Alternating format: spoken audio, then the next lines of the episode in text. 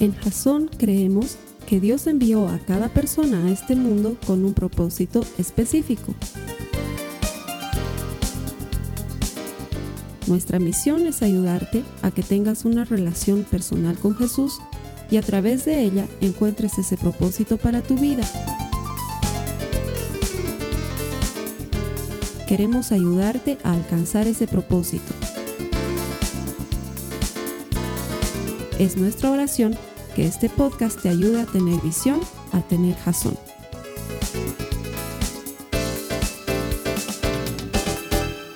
Vamos a comenzar con el mensaje de hoy que está dentro de esta serie que se llama Cosas que Jesús no dijo o cosas que Jesús nunca dijo. Y de hecho, en la semana, y esto te lo explico, recibí una llamada que me decía Carlos Alberto, estoy un poco preocupada, me decía la persona, estoy un poco preocupada porque eh, el arte que estamos utilizando en la serie parece estampita de primera comunión. sí, de hecho, he hablado con alguien, me decía que le hace recuerdo a cierta imagen que su mamá tiene sobre, sobre su cama. Y nosotros no alentamos a la gente a tener imágenes. Yo les decía, sí, está bien. Gracias por decírmelo. Voy a explicar. Por si acaso el arte, cuidado, están pensando que es una invitación a comprarte tu, tu, comprarte tu sagrado corazón y colgarlo en tu cama. No es, no es para eso, ¿sí? Lo que nosotros estamos queriendo hacer es ilustrar desde todos los puntos de vista posible cosas que Jesús nunca dijo, incluso la imagen. Hemos crecido con una idea de cómo es Jesús a partir de las, de las pinturas y el arte barroco y el arte renacentista y de alguna manera hemos idealizado un Jesús caucásico con ojos verdes que lo más seguro es que no era así, ¿no? Que la apariencia de Jesús no es esa, pero ilustra perfectamente la idea, cosas que Jesús nunca dijo, incluido el arte, ¿sí? ¿Por qué lo ponemos así? Porque así crecemos, idealizando a Dios como nos imaginamos que es Él y en muchas cosas nos equivocamos, como este hermano que, con el que conversaba el otro día y me decía, esto de Dios no está funcionando, Carlos Alberto. Esto de Dios no está funcionando porque yo sigo sin trabajo y sabes que estoy yendo a la iglesia y soy fiel, me, me involucrado en un servicio, estoy en un compartimiento bíblico, pero no, no veo que funcione, sigo sin trabajo. Y entonces esto me llevaba a pensar que muchas veces tenemos esa extraña idea de que una de las cosas que Jesús dijo fue, síganme y siempre encontrarán un buen espacio para el estacionamiento, sobre todo cuando estén apurados. Pensamos que Jesús ha dicho cosas así. O que Jesús dijo, síganme y nunca les romperán el corazón. Que Jesús ha venido de alguna manera a decirte, sígueme y nunca vas a tener un día malo, nunca vas a tener problemas. Porque pensamos que si soy cristiano debería estarme yendo bien. Y ese es un error. De hecho, la Biblia dice algo completamente diferente. Por eso el mensaje de hoy se llama Jesús, cosas que Jesús nunca dijo. No tendrás días difíciles. Las notas de la prédica están ahí en la aplicación de Biblia para los que están conectados en línea. Ahorita los voluntarios en línea te van a poner un enlace desde donde te puedes descargar la, la aplicación de Biblia. Es completamente gratis y puedes seguir las notas de la prédica conmigo. Eh, vámonos a la palabra, vamos a leer mucho de lo que está en Juan en el capítulo 16 y en el 17, que de hecho curiosamente en estos dos capítulos Jesús va a mencionar la palabra mundo más de 19 veces, de acuerdo a la traducción que utilices, más de 19 veces. La va a utilizar para contrastar lo que es estar con Él versus lo que es vivir en esta vida en la que nosotros vivimos. ¿Sí? Porque hay una diferencia. De hecho, las palabras que Jesús va a mencionar ahí probablemente te sean muy familiares. Por ejemplo, dice, les doy mi paz, no como la que el mundo les da. O también nos dice, el Padre me envió a este mundo y así yo los envío también a ustedes. O nos dice, así como el Padre me envió a este mundo, ahora regreso al Padre. Y va a empezar a mencionar mundo, mundo, mundo. Si el mundo los odia, esta es clave. Si el mundo los odia, sepan que me odió a mí primero. Eh, es prácticamente inevitable caerle mal a este mundo si sigues a Cristo. ¿Sí? Es algo que alguien te lo tiene que decir. Porque lo otro es entrar en un mundo ideal que la Biblia jamás te prometió.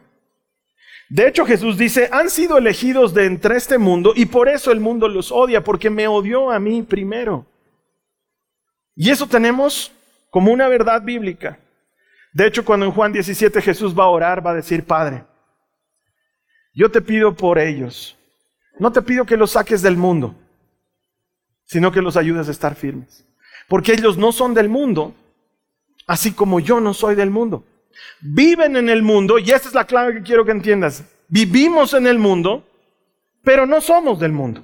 ¿Sí? Eso es algo que Jesús nos enseña. De hecho, mira lo que dice en el capítulo 16, los versos 20 al 21, si quieres seguirme por favor en la lectura.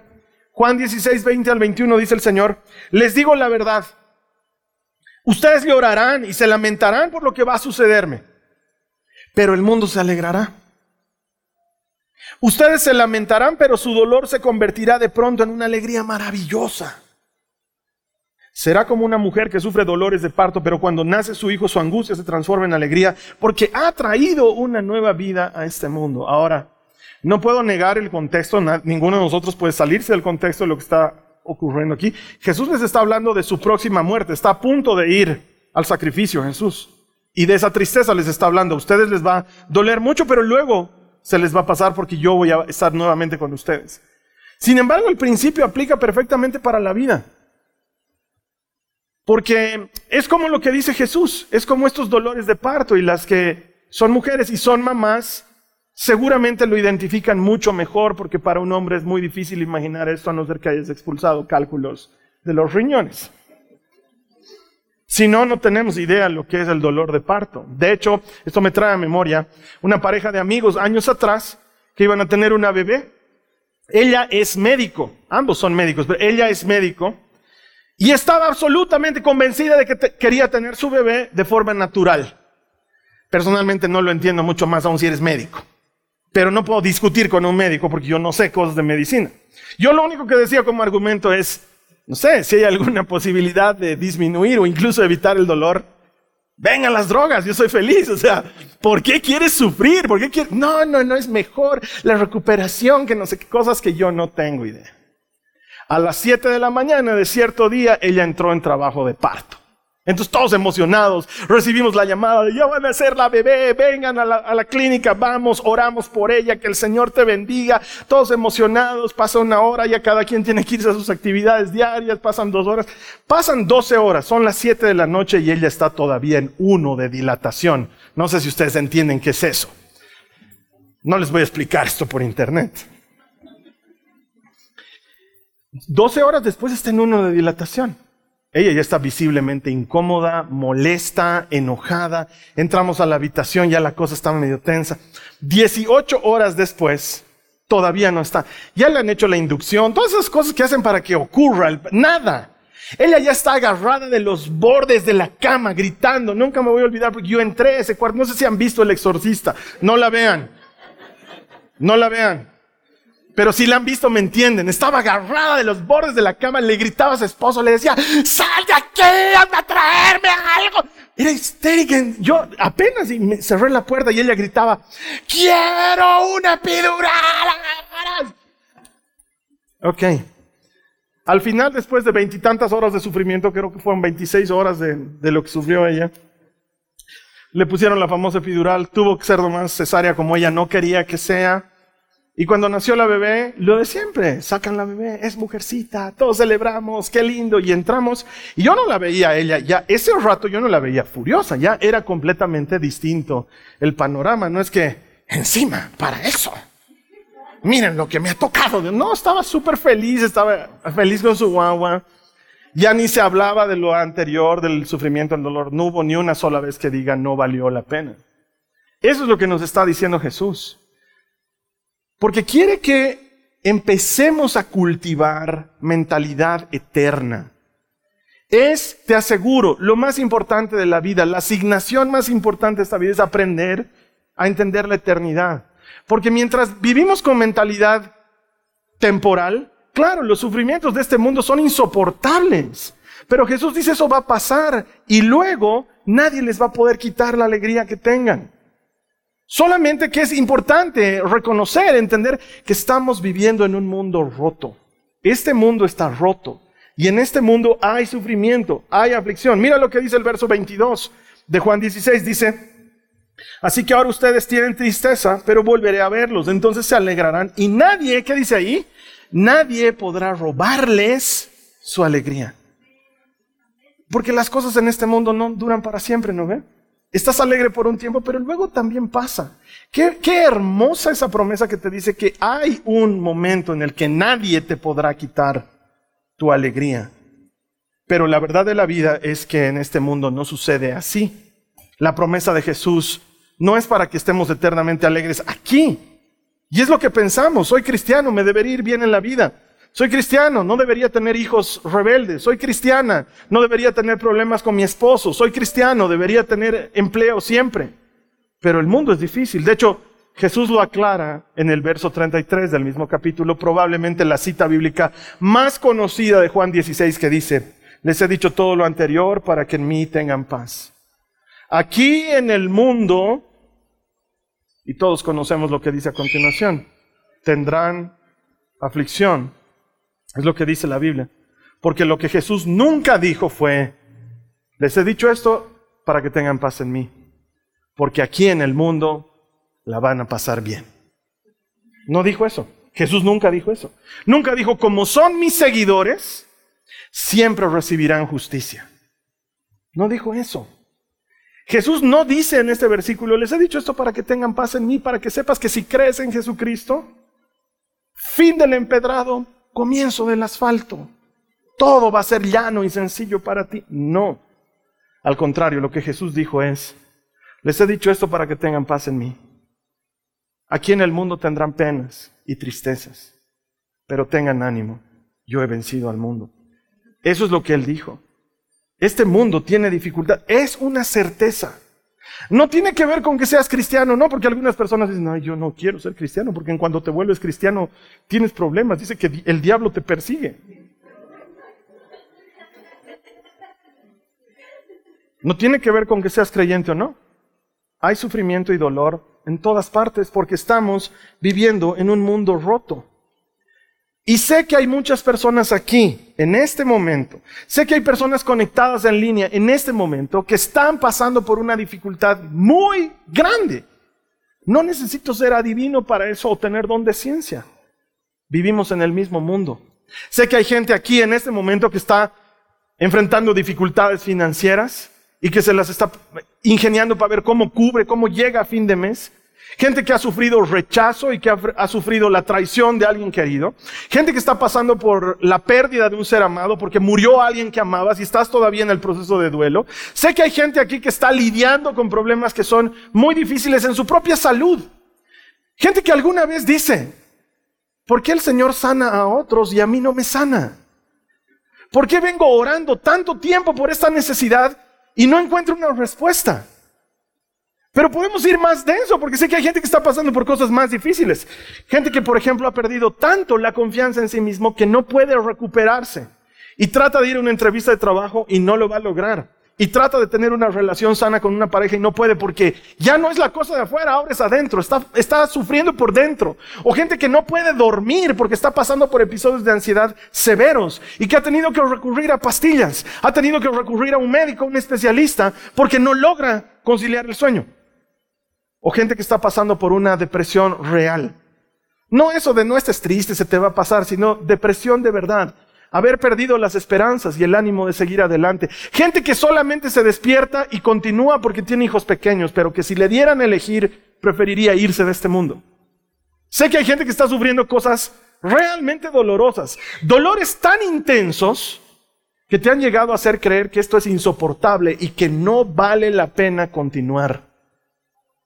Y ahí es donde entra esta idea falsa de se supone que soy cristiano y que debería estarme yendo mejor. Pero hermanos, la verdad es que estamos en un mundo roto y que en este mundo solamente vamos a encontrar aflicción.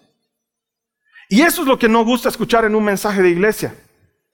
Nos gusta escuchar los mensajes de ánimo y de esperanza pero no podemos llegar al ánimo y a la esperanza sin enfrentar la realidad de la dificultad y del dolor que son parte del proceso, parte del camino. Y entonces ahí los hermanos, las hermanas dicen, Dios no está funcionando. Y siempre tengo que decirte que Dios no es un aparato para que funcione. Y el hecho de que seamos cristianos no significa que no vayamos a enfrentar dificultad. Bienvenidos a Jasón, donde nos encanta que te sientas bien cuando vienes a la iglesia. Es la verdad. De hecho, Pedro, inspirado por el Espíritu Santo, va a mandar un mensaje a la iglesia que está sufriendo algo terrible. Alguna vez te he comentado sobre este emperador Nerón, emperador del Imperio Romano, uno de los peores emperadores que han existido. Tenía como hobby torturar cristianos, era su pasatiempo favorito.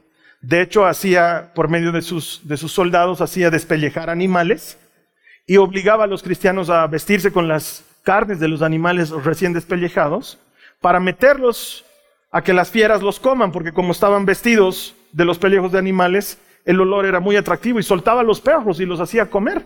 Y ese era el entretenimiento de sus fiestas. Decía, vengan esta noche a mi casa, vamos a tomar vino y vamos a ver cómo los cristianos mueren comidos por los perros. No me estoy inventando, búsquenlo en Google, está ahí.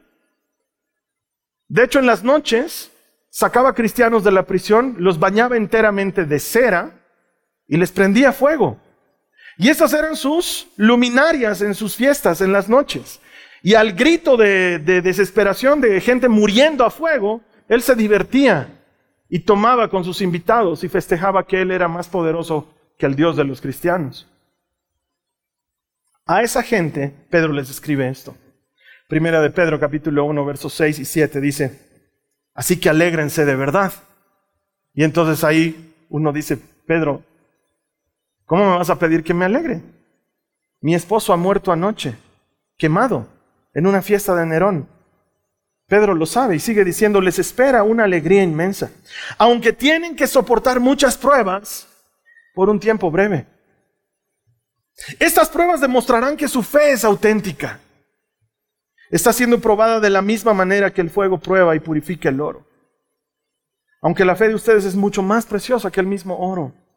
Entonces su fe, al permanecer firme en tantas pruebas, les traerá mucha gloria y alabanza y honra el día que Jesucristo sea revelado a todo el mundo. No le está hablando a cualquiera. Pedro sabe que es gente que está sufriendo más de lo que uno puede imaginar sufrir, pero esa palabra es también para nosotros hoy. Vas a sufrir por un tiempo breve porque tu fe es probada cuando pasa por dificultad. La fe se pone a prueba y vemos si la fe es auténtica porque si hay una fe auténtica, eso quiere decir que también hay una fe trucha, falsa. No es una verdadera fe. Y quiero decirte que mi trabajo como pastor nunca será fijarme si la fe de alguien más es auténtica. O crearme un canal de TikTok para empezar a denunciar todo lo que es fe falsa. Pero sí es mi trabajo asegurarme de que tu fe, de que la gente que asiste a esta iglesia, tenga una fe auténtica. Y estoy en la obligación de decirte desde el Evangelio que muchas veces el sufrimiento y el dolor lo que va a estar haciendo es poner a prueba tu fe, ver si es fe de verdad, ver si es fe verdadera, porque pensamos que Jesús ha dicho que nunca íbamos a tener problemas. Y entonces cuando viene una enfermedad, pensamos Dios no me debe amar, por eso estoy enfermo, por eso no me sano. O pensamos que estamos pasando por alguna dificultad, no me sale la beca que estoy esperando, o no sale el trabajo al que estoy postulando y decimos, claro, a mí Dios no me escucha. Algo he debido hacer. Y encima viene ahí el pésimo consejo de algún consejero que te dice, debes estar en pecado. Algo has debido hacer, nada te sale, no te casas, no tienes trabajo, eres feo, todo, algo es pecado. Revisa tu vida. Porque pensamos así. Pensamos que Dios no está funcionando. Muere un ser querido y te resientes con Dios. Y dices, no puedo confiar en Él, Dios me ha fallado. Y si me dieran 10 bolivianos por cada vez que una persona me dice estoy ofendido o resentido con Dios, me podría comprar un auto, pero no me dan. Pero ¿cuánta gente dice, estoy resentido con Dios, estoy ofendida con Dios, me ha fallado? Y en realidad lo único que está pasando es que estamos viviendo en un mundo roto. Y esa dificultad, esa prueba por la que estás pasando, está poniendo a prueba si tu fe es verdadera o no. Y entonces en este momento quizás me digas, Carlos Alberto, me estás empezando a hacer sentir muy mal porque eh, yo estoy dudando mucho, estoy sintiendo que Dios está fallándome y, y entonces creo que mi fe no es auténtica, creo que mi fe no es verdadera, pero para que te des cuenta cómo es una fe auténtica, te quiero contar algo que me pasó a mí. Como tú sabes, en, en finales de enero, principios de febrero de este año me enfermé con COVID. Mi verdadero temor no era, no era tanto yo. Si te soy sincero, sí tenía miedo de mí. Pero tenía miedo de que se muera mi hija o mi esposa, o que se mueran mis papás, que eran los que estaban peor. Están ahí sentados vivos por si acaso. El Señor ha sido bueno. Pero estaban al borde de la muerte, seriamente hablando. Y yo me sentía culpable. Cuando me ponía a orar, caía de rodillas llorando y diciéndole al Señor, Señor, te he fallado. Vengo predicando durante dos años continuos para que la gente aprenda a no tener miedo y ahora yo estoy muerto de miedo. Tengo miedo. Soy un hipócrita. Esa era mi oración. Soy un hipócrita. Mi fe no me ha servido de nada. Treinta años de ser cristiano no me han servido de nada. No me sirve ser pastor. Mi fe no es auténtica. Mi fe no sirve. Te he fallado. Pero entonces el Señor es bueno y me muestra su gran amor y me ayuda a entender con el buen Pedro. Debes acordarte. Jesús me dice, cuando Pedro se estaba hundiendo, porque no solamente que dudó, sino que empezó a hundirse, gritó por auxilio. Me dijo, Jesús, sálvame. Y extendí la mano y lo saqué. No lo boté. No le dije, Pedro, me has fallado. Yo esperaba más de ti, Pedro. Te he visto caminando sobre el agua y he dicho, lo logramos y te hundes. Pedro, me has decepcionado. Pedro, andate a la orilla. No, no le dijo eso. La Biblia dice que lo rescató y lo abrazó. Y le dijo, ¿por qué dudaste? Y cuando Pedro merecía estar fuera de la barca, Jesús lo llevó a la barca y lo metió en la barca. Porque mi hermano, mi hermana, una fe auténtica no es aquella que no duda, porque somos humanos. Y enfrentamos dificultades en este mundo roto, pero una fe auténtica es una fe que no abandona, que es diferente. Puede ser que dude, puede ser que tema, pero no me voy a ir de tu lado, Jesús. En ti he encontrado palabras de vida eterna. No me voy. Así que quiero decirte de parte del Señor, como Él me dijo a mí, si estás hoy conectado, si estás hoy presente aquí en la iglesia, es porque estás buscando a Dios. Y si estás buscando a Dios es porque tienes una fe auténtica, porque si no, no estarías aquí. Porque la fe auténtica no es la que no duda, la fe auténtica es la que no abandona. Y si tú estás con Él, tu fe es auténtica pero no puedo permitirme enseñarte una mentira. Pon tu pensamiento en lo correcto. Sufrimos no porque seamos cristianos o no lo seamos. Y sufrimos no porque Dios nos esté escuchando o no nos esté escuchando. Sufrimos porque en este mundo encontraremos aflicción. Es casi una promesa. Este mundo está roto y hay dificultad. Pero cuando tu fe ha sido probada, y pese a los embates de la vida, no te has alejado de Jesús. Puedes haber dudado, puedes haber tenido miedo, pero aún así no te has alejado de Jesús. Una fe probada es una fe confiable. Porque ya sabes lo que es pasar por el valle de sombra de muertes y no apartarte. Porque así también como habemos muchos congregados hoy o en línea, hay muchos otros que recibieron el golpe y dijeron, Dios no funciona a Dios. Y entonces la fe no era auténtica. Y no son para ser juzgados, son para ser amados. Alguien los tiene que traer de regreso, alguien tiene que ayudarles a confiar nuevamente. Pero la fe suele ser puesta a prueba en la dificultad. Ahora, yo digo, hermano, hermana, ¿quién sabe si lo que estás viviendo, la dificultad que estás pasando, no solamente es para poner a prueba tu fe, pero para entrenarte? Puede ser entrenamiento. De hecho, te voy a poner un ejemplo de algo que yo no hago, pero que entiendo cómo funciona. Cuando tú vas al gimnasio, cuando te inscribes en un gimnasio, no puedes decir, sí, yo voy al gym, pero ser de los que van, se sientan en un sillón, se ponen Spotify, empiezan a tomar su Gatorade y ven a los demás hacer ejercicio. Eso no es ir al gimnasio, ¿no? Ir al gimnasio es hacer los ejercicios sufrir la resistencia. Hay una resistencia, ¿verdad? Yo no veo a la gente, cuando los veo entrenando, porque además hoy en día todo el mundo cuelga sus videos de ellos entrenando, entonces los ves. No los veo que están levantando las pesas así.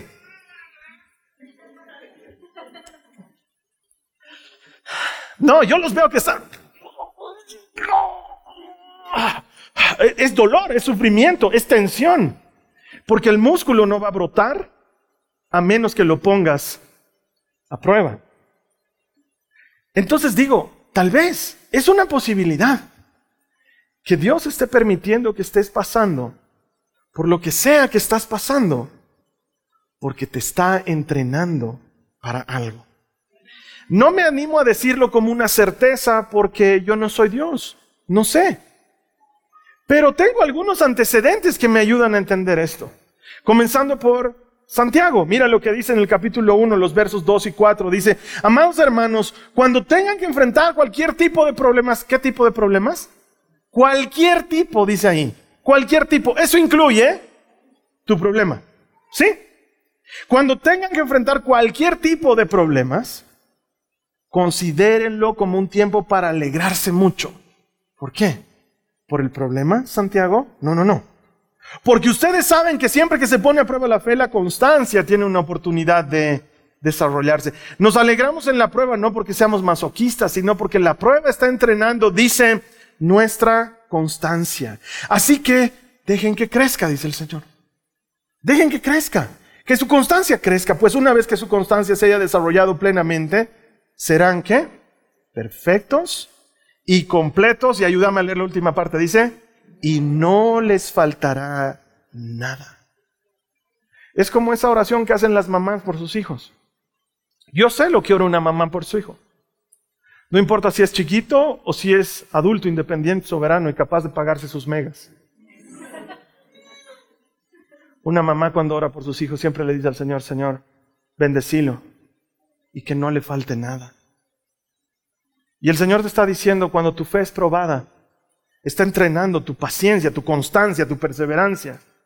Y entonces va a llegar un momento en que vas a estar completo. No te va a faltar nada. Pero antes tienes que pasar por el dolor del gimnasio, la resistencia de la pesa, el sufrimiento de hacerlo. Tienes que pasar por. A veces lo que estamos viviendo es un entrenamiento. Entonces, digo, no sé si lo has pensado alguna vez, pero ¿no será que tal vez lo que sea por lo que estés pasando es la manera en la que Dios ha empaquetado tu entrenamiento para que te sirva de provecho? Tal vez lo que estás viviendo está en un paquete de sufrimiento. Tal vez lo que te va a llevar a algo mejor. No lo sé, digo tal vez porque no soy Dios. Pero quizás existe una muy elevada probabilidad de que lo que sea que estés viviendo, por doloroso que parezca, sea el entrenamiento para algo mejor. Después de todo, tenemos antecedentes para eso. La Biblia dice que David, antes de enfrentar a Goliat, primero se había enfrentado a un oso y después se había enfrentado a un león. Ahora imagínatelo a David tirado en el pasto después de haber peleado con el león, quejándose. Señor, si de veras me escucharas, me bendecirías. ¿Por qué me mandas león? La semana pasada oso me has mandado. ¿Qué quieres de mí? ¿Quieres que me muera? Pero cuando se presenta delante de Saúl y Saúl le dice, David, no, te ofendas, pero eres muy poca cosa para enfrentarte con el gigante. ¿Qué le dice David? No, no, no, mi señor. Usted no sabe. Yo he sido entrenado. Me he entrenado con osos. Me he entrenado con leones. Si el Señor pudo sacarme adelante contra el oso y contra el león, el Señor puede librarme del gigante. Una fe que ha sido puesta a prueba es una fe confiable. La dificultad te entrena. David estaba seguro, no de que podía ganar a David, estaba seguro de que Dios estaba con él. Eso es lo que hace una prueba, una dificultad. Míralo a José en Egipto. Sus hermanos no lo querían. Después de darle una paliza, lo venden.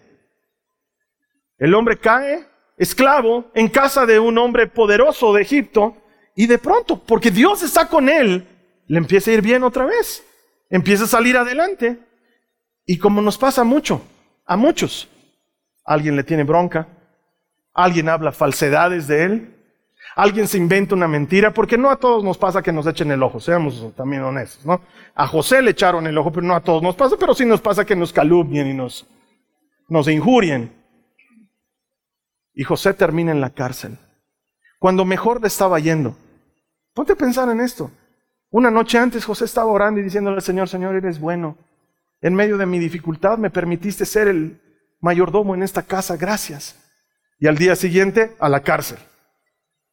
Y cuando le empieza a ir bien a la cárcel, aquellos a los que él ha ayudado se olvidan de él y termina olvidado en una esquina putrefacta y mohosienta de Egipto. Él podría haberse quejado y decir, Señor, ¿qué quieres de mí? ¿Por qué mi familia no me quiere? ¿Por qué la gente se inventa cosas sobre mí? ¿Por qué la gente me olvida? Señor, ¿qué quieres de mí? Y si Dios le hubiera respondido en ese entonces, le hubiera dicho, mm, José, vas a gobernar el mundo, pero no estás listo. Porque antes de que te entregue el gobierno del mundo, necesito que tu corazón esté listo. Necesito que aprendas a depender de mí. Necesito que entiendas que soy yo y que no eres tú. Que no es tu capacidad, que no son tus estudios, que no es tu, tu manto de colores, que soy yo el que está contigo. Y eso a veces solo se aprende en el valle de sombra y de muerte. Pero luego, un día José está sentado en el trono de Egipto. Gobierna todo el mundo. En ese momento José recuerda la cárcel, la traición, los golpes, las mentiras. Y cuando ve llegar a sus hermanos, su corazón ha aprendido a perdonar. Mírenlo llorando, colgado del cuello de sus hermanos y diciéndoles, no les voy a hacer ningún mal. Ustedes quisieron hacerme mal, pero el Señor quería hacer un bien. Entonces digo, tal vez aquello por lo que estás pasando, ese paquete de dolor dentro tiene algo más. Pero primero tienes que pasar por la dificultad y el dolor. De hecho, en mi vida personal, con mucha tristeza, he aprendido que no son los buenos momentos los que sacan lo mejor de mí, sino más bien los malos momentos. No he mejorado, por ejemplo, hay personas que se me acercan un domingo y me dicen, Carlos Alberto, gracias por la prédica. Te aseguro que nunca en mi vida he mejorado cuando alguien me ha felicitado. Nunca, no me ha servido para mejorar. Sí, agradezco cuando alguien viene y me dice, qué linda palabra, gracias. Pero eso nunca me ha hecho mejor. ¿Sabes qué me ha hecho mejor? Cuando la gente me critica, cuando hablan mal de mí. Cuando me entero, porque nunca me lo dicen de frente, que dicen que en Jasón enseñan esas cosas. Que dicen que en Jasón enseñan esa falsa doctrina. Y entonces eso me duele. Porque solo Dios y yo sabemos todo lo que, lo que se pasa para enseñarte un mensaje un domingo. Y entonces caigo de rodillas. Y ese es el momento en el que tengo que elegir si voy a hacer lo que la gente dice que soy yo o voy a hacer lo que Dios dice que soy. Y en el dolor y en la crítica y en, en esas cosas que pasan cuando estás tratando de hacer algo bien, es cuando de veras creces. Es cuando aprendes que la gente viene a la iglesia no por el Carlos Alberto, sino porque el Señor está haciendo algo. Porque en la felicitación, en el aplauso, no sucede lo mismo. Porque lo que te hace crecer siempre es la resistencia. Lo que te hace crecer siempre es la dificultad. Entonces quizás podemos cambiar nuestra mentalidad porque Jesús nunca dijo síganme y no van a sufrir, pero sí dijo síganme y nos van a odiar. Entonces si ya sabemos que de eso se trata, ¿qué tal si enfrentamos la vida de una manera diferente? No es sufrimiento, es entrenamiento. Quizás la enfermedad por la que estás pasando es la manera en la que vas a aprender a confiar y a depender verdaderamente de Dios. No porque te sana, sino porque la enfermedad no te abandona. ¿Qué tal si la ofensa que has vivido, eso, eso que ha hecho que te resientas en el alma, en realidad es la forma en la que Dios está purificando tu corazón y tu ego, porque necesitaba pulirlo de alguna manera? ¿Qué tal si la traición que has vivido es la manera en la que Dios te está enseñando a perdonar y a tener misericordia? ¿Qué tal si la escasez que estás viviendo es la forma en la que Dios te está enseñando que cuando lo tienes a Él, nada más es importante? Entonces tengo este hermano que durante muchos años ha estado sin trabajo. Estoy contando algo de antes de la pandemia. Estuvo sin trabajo un par de años. Porque cuando estás dos meses sin trabajo, como que es comprensible, pero cuando estás dos años sin trabajo, el hermano me dice, Carlos Alberto, creo que Dios no me escucha. Mira, he hecho de todo. En este tiempo, porque además tengo tiempo, me he involucrado, me he metido a la iglesia, me he anotado en un par de servicios, he empezado a asistir a dos compartimientos bíblicos a falta de uno. Pero me presento a algún trabajo y no me llaman. Me presento a algún trabajo y me rechazan. No entiendo qué quiere Dios de mí. Entonces yo le digo, hermano, no, sé cómo ayudarte, pero te daré un par de ideas. Eh, ¿Tienes auto, no ves? Sí. Volvete Uber. No, no, hermano, ¿cómo pues? ¿Qué va a decir la gente si me vende Uber?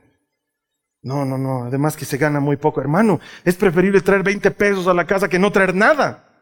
Sí, pero no, hermano, es que no. Yo, Carlos Alberto, yo he sido gerente. Ponte en mi lugar. He sido gerente en hartas empresas además. Imagínate que me vean de Uber. Pero hermano, entonces, el otro día ha aparecido en la bolsa de trabajo, están buscando un recepcionista. No, pues hermano, estoy sobrecalificado. Estoy sobrecalificado. Y por eso también me va mal cuando postulo algún empleo, porque ven mi currículum y les asusta, hermano, mi currículum. Muy bueno mi currículum. Ok, hermano, oraré por ti, Padre, en el nombre de Jesús, proveele, amén. Y sigue sin trabajo un tiempo más. Hasta que un día pido Uber. Tenía que salir de mi casa, pido Uber, en la época en la que pedía Uber. Y llega un auto a mi casa y es él. Y entro y le digo, fulano, ¿estás de Uber? Y me dice, sí, Carlos, ah, estoy de Uber, porque ya mi necesidad era muy grande. Y tu, tu mensaje sonaba en mi cabeza. Entonces decidí ser Uber. Y ha sido Uber por un tiempo. Taxista para los que no saben qué es Uber, ¿no? Con una aplicación. Ha hecho de taxi por un tiempo, un buen tiempo. Hasta que un día me llama y me dice, Carlos, ah, tienes que orar por mí. Me han llamado para una entrevista de trabajo. Parece que me necesitan en la... Y me da el nombre de una empresa grande quieren que vaya, necesitan un gerente comercial.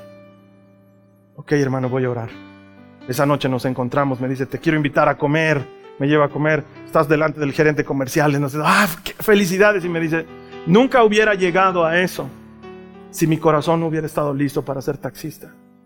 He entendido que dos años y tres meses de escasez y de dificultad han sido para quebrar mi corazón, mi ego inflado, pensando que soy muy grande como para tener un trabajo pequeño.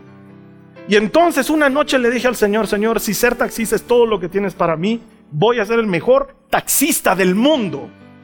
Y esa noche me llamaron. Esa noche me llamaron, Carlos Alberto. Las dificultades hacen eso. Pero uno se resiste a la dificultad. Te resistes a la dificultad. Ya, mi hermano, mi hermana, entrégate de lleno. Que finalmente si, la palabra es cierta y lo es, el sufrimiento es por un tiempo, pero también va a terminar. Haz lo que tengas que hacer, esforzate como puedas esforzarte, porque el tiempo de salida está cercano. Porque lo mejor que Dios hace es que en la dificultad nos enseña dependencia. Por eso hace ese parangón, ese contraste entre el mundo y Él. En el mundo hallarán aflicción, pero mi paz nadie se las puede quitar. En el mundo los van a odiar, pero en mí son amados, son bendecidos, son reconocidos. Ahora puedes estar sufriendo, pero yo estoy contigo. Es lo que hace el Señor. Mira lo que dice Primera de Juan en el capítulo 5 y mientras tanto le voy a pedir al Benja y a los chicos que vengan, me van a ayudar con la música. Primera de Juan capítulo 5 versos 4 al 5 dice, pues todo hijo de Dios, ayúdame a leer, dice, vence a este mundo de maldad. ¿Qué dice ahí?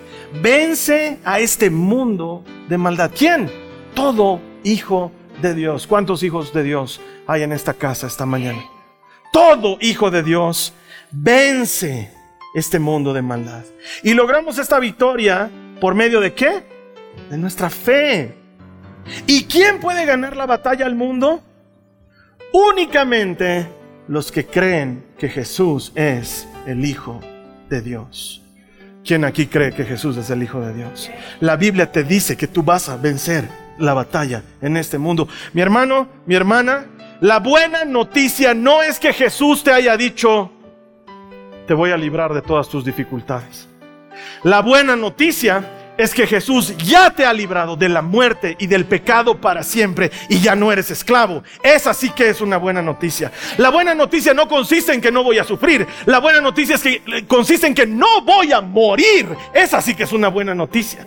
La buena noticia no es que no voy a tener dificultades al frente o en el estacionamiento con el vecino o con alguna cosa injusta. La buena noticia es que cuando todo eso pase, yo tengo reservación en la mesa del Padre, en las bodas del Cordero. No sé si tú estás invitado, pero yo estaría muy alegre de estar invitado. Esa es la verdadera buena noticia, porque si algo nunca dijo Jesús, es que en este mundo le íbamos a pasar bien. Así que no te equivoques. Este mundo no se trata de tener o de ser o de hacer. No se trata del próximo auto que puedas comprar o de la vacación que te puedas pagar. Que si lo logras, aleluya, bendito el Señor que te ha provisto. Pero si no lo logras, Él nunca lo prometió. Pero Él prometió que tu alma no conocería el sepulcro. Él prometió que no te quedarías en la tumba. Eso es lo que prometió y eso es lo que verdaderamente cuenta. Juan 16:33. En este mundo tendrán aflicción. Es casi una promesa. Pero tengan ánimo, dice el Señor.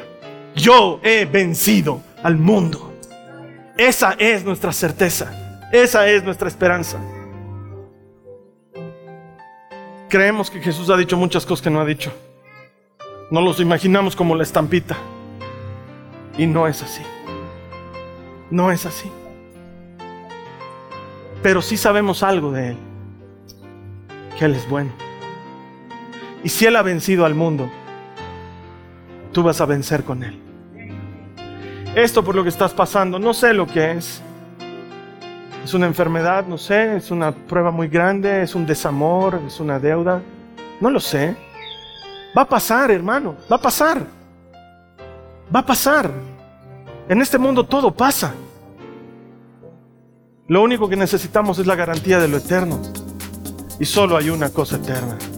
Su nombre es Jesucristo. Esta ha sido una producción de Jason Cristianos con propósito. Para mayor información sobre nuestra iglesia o sobre el propósito de Dios para tu vida, visita nuestro sitio web www.jason.info. Allí encontrarás muchos recursos para animarte en tu relación con Dios, enseñanzas, nuestro blog, prédicas y mucho más. Te lo deletreamos www.jazon.info también puedes visitarnos en nuestro sitio en Facebook www.facebook.com barra Que Dios te bendiga abundantemente. Muchas gracias.